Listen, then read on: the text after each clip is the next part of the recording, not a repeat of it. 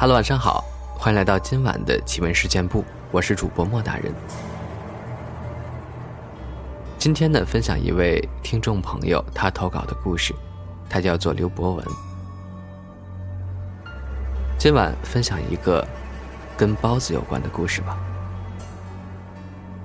为什么说到这个我有点饿了呢？小丽最近下班总是最晚的，因为赶着每天的工作量，所以他最近经常加班。这天晚上十二点多，小丽点了一份外卖，是自己经常吃的那家包子店的蒸包，她打算用来当宵夜。小丽忙完最后一点数据后，这时外卖也到了。她走到门口，正准备接外卖，可是此时，突然感觉眼前的外卖员有些不对，因为这个外卖员好像在半路上摔倒了，浑身都是泥水，而且头盔还瘪下去了一大块。因为门口太黑，也看不清外卖员的脸，但能看到他的工号。那个外卖员一句话也没说，只是缓缓地将手里的包子交给小丽，然后头也不回地消失在了马路的黑暗中。小丽心想：现在的外卖员真的好辛苦呀。想到这儿，他拿起一个包子咬了一口，顿时感觉味同嚼土，还呸的一口吐了出来。他仔细一瞧手里的包子，顿时吓了一跳。那包子竟然是你捏的！他一下子将包子全都丢在了地上，气得刚要打电话投诉，可是，一想刚才的外卖员摔成那个惨样，心有不忍，所以只好回家，泡了碗泡面吃了。第二天，小丽休息，起得比较晚。中午的时候，她打开电视，正好播报午间新闻，画面上是一起交通事故。内容是外卖员凌晨送餐路上不幸车祸身亡。小丽这时突然停住了，她看到电视那个出车祸的外卖员，不正是昨晚给自己送餐的那一位吗？工号都能看得到。他此时全身汗毛炸立。那昨晚自己吃的外卖，他不敢继续往下想了，感觉胃里一阵翻腾。从那之后。他好长一段时间都没有吃过外卖，而且，即使迫不得已点了，也从来没有催过单。可是后来他有一次外出谈业务，经过那家以前经常点外卖的包子店时，才发现，那家店竟然在一年前就已经倒闭了。好吧，我承认我现在一点都不饿了，再也不想吃包子。再来分享一个跟面膜有关的故事。呵，现在让你连面膜都不敢敷了。那是一个下雨的晚上，小毛呢从网吧出来，他身无分文，打网游花光了兜里最后一块钱，于是小毛恶从胆边生，他想着，这附近反正偏僻，为何不趁机弄点钱花？于是他把平时削苹果的刀子握在手里。在大街上搜寻目标，可能外面雨下的太大，过了好一会儿，才从路边一条巷子中走出一个人来。小毛看到那人是个女的，穿着睡衣，脸上敷着一层黑漆漆的面膜，像是刚从家里出来。那女人朝马路对面走去，过了好一会儿才回来。小毛躲在他刚才出来的那条巷子里。他早就趁刚才把地形摸好了，巷子里都是荒废的房子，没有人家住。小毛是个老手了，上学的时候就干过拦路抢劫的勾当，这回也是轻车熟路。等那女人进了巷子，小毛一把捂住她的嘴，用水果刀抵住她的腰，小声但尖利的叫道：“别出去，老子只求财，识相的把钱掏出来，保你没事儿。”可那女人却没吱声，也没挣扎。小毛突然感到自己捂住那人的嘴有些不对劲儿，他连忙松开手，只听“滋啦”一声，竟然将那女人的面膜撕了下来。小毛恶心的想把面膜丢掉，可是那张面膜却像浆糊一样粘在手上。就在此时，他再一看那女人的脸，顿时吓得魂飞魄散了。因为那女人的整张脸血肉模糊，没有嘴唇，还有眼皮，白森森的牙齿跟眼珠子露在外面。而刚才小毛撕下的哪是什么面膜，分明就是那女人的脸皮呀！第二天，有打扫卫生的环卫工在巷子里发现了小毛的尸体。那个环卫工当时吓得摔了好几个跟头，因为他看到小毛的尸体上竟然没有脸皮。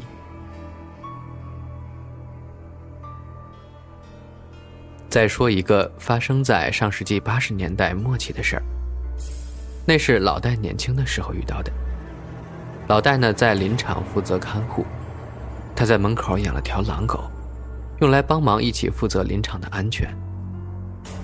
这天晚上，老戴牵着狗在林子里巡逻。这片林子在解放前就有了，平时就怕有人来偷木材。老戴跟狗走着走着，突然林子里起了一阵大雾，不一会儿便分不清东南西北了。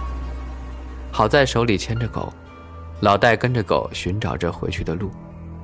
可就在这时，前面突然出现一大团白色的影子。正飘飘悠悠地朝他们这边过来，老戴心里咯噔一下，别再是什么不干净的东西吧。这时，脚边的狼狗突然朝着白影狂吠。等那条影子近了，老戴看清楚，那竟然是头大白驴。那头驴比一般的驴高大很多，而且脚下好像没有着地，轻飘飘的。可是，随着老戴脚下的狼狗越叫越凶。那头白驴，竟然慢慢的消失在了浓雾中。老戴此时站在原地，久久没动。他没想通那头驴是谁家的，怎么大半夜的跑出来了？回到住处后，那条狼狗在圈里还是焦虑不安。从那之后，每次大雾，老戴在林子里巡逻时，都会看到那头大白驴，而且狗一叫，大白驴便消失了。老戴逐渐的感觉有些不对劲儿了。这天晚上，老戴发烧了，躺在林子边的窝棚里没出来。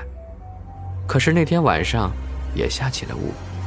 就在他半睡半醒期间，突然感觉床边有个东西。老戴模模糊糊的睁开眼，发现床边竟然站着那头大白驴。此时那头驴两眼通红，浑身散发着冷气。抬嘴就要朝老戴身上啃去。就在这时，屋外突然窜进来一条黑影，直接扑到大白驴。老戴眼前一黑，便什么都不知道了。当他再次醒来，已经是第二天早上了。他睁眼一看，地上全都是纸碎片加竹片而那条狼狗也在一边，嘴里正叼着一个纸糊的驴头。老戴顿时明白过来。那白驴呀，竟然是纸糊的，也不知什么原因活了过来。由于惧怕大狼狗，所以一直想害自己，又无从下手。幸亏昨晚狗在外面没有拴，没想到纸驴竟然敢追到家里来。自那以后，老戴辞去了看林场的工作，带着那条大狼狗回家去了。从此，一人一狗过上了幸福快乐的生活。最后这句是我加的啊，突然像童话故事一样。小高最近经一个朋友介绍，买了一辆二手车。当时试驾了一下，感觉不错。可是过了一段时间，他觉得不对劲儿了，因为在晚上的时候，小高开车出门，老是看见车头的挡风玻璃上有个白影一闪而过。像是有个穿白衣服的人从车头处飘了过去一样。起初，小高以为是自己眼花，可是后来，渐渐的那条白影出现的越来越频繁。他感觉不对了，于是想找卖车的那家车行，问问这辆车是怎么回事。可是谁知到了之后才发现，那家车行早已人去楼空。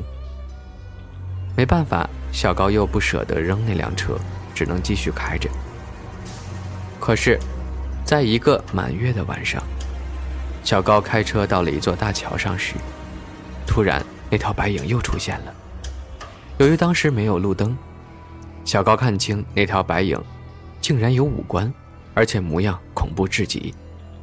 他吓得浑身一个激灵，整个人不听使唤了，方向盘没有把好。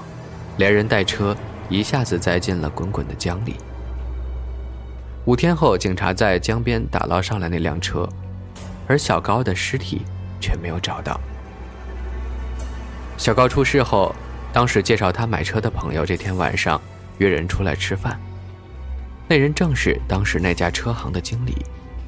他包了一封大红包，一进酒店就把红包塞进小高朋友手里，两人还相视一笑。哈哈，合作愉快呀！以后有机会还一起发财。原来小高这个朋友专门给不法车行拉皮条、介绍生意，从中拿提成。那天呢，他卖给小高的其实是一辆事故车，以前还撞死过人，而且那辆车前两任主人都出意外死在了车里。后来他们找到小高，才把车卖给他。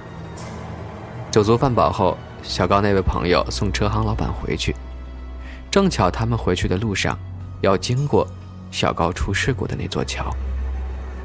当车子到了桥上时，突然车头好像撞到了什么，于是两人便下车查看。下车后，他们看到车头前正站着一个人，那人浑身湿哒哒，脑袋有斗大，不正是几天前出事的小高吗？此时的小高浑身已经泡得浮肿了，五官都看不清，嘴里还发出咿咿呀呀的声音。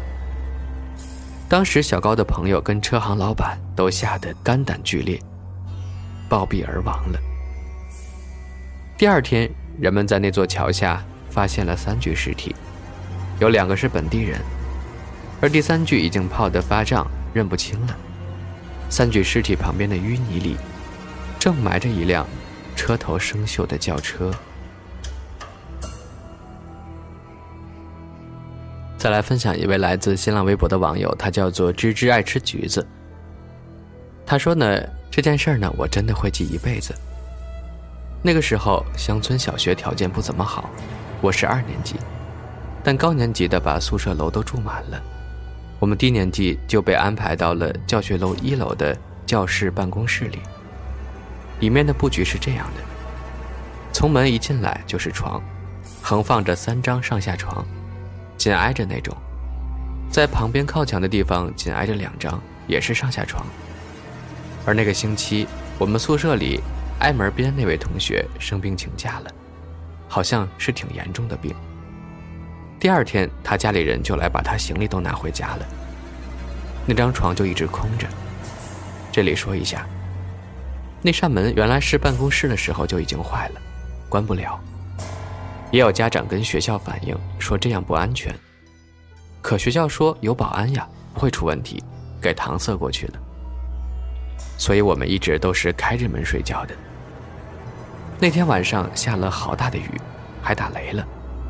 我半夜时突然尿急，我胆子很小，就一直憋着，可到后面实在憋不住了，就拿了手电。想起床去上厕所，我总是会反射性的起床，就看向门的方向。那天晚上不出意外，翻身起床，我就往门的方向看了一眼。不看还好，一看吓得我动都不敢动了，连忙爬回床上，把被子紧紧的裹了起来。小孩子总是对所有事儿都好奇吧，抬眼就看见一个影子，准确的说是一个人。坐在那张空床上，我记得他头上戴着一顶古代官员做宰相的那种帽子，身体坐得很直，就那样坐着。外面还下着雨，我就那样隔了几张床看着他。那个时候我已经不知道害怕了，就那样呆呆地看着，一直盯了很久。到第二天起床时，我尿床了，老师打电话给我妈，送我的裤子来学校。我妈呢还责怪了我几句。后来我就跟她说我看见那个东西，她说我眼花了。可我盯了那么久，怎么会眼花呢？一直到现在，我也不知道那天晚上坐着的人到底是谁，为什么要坐在那儿。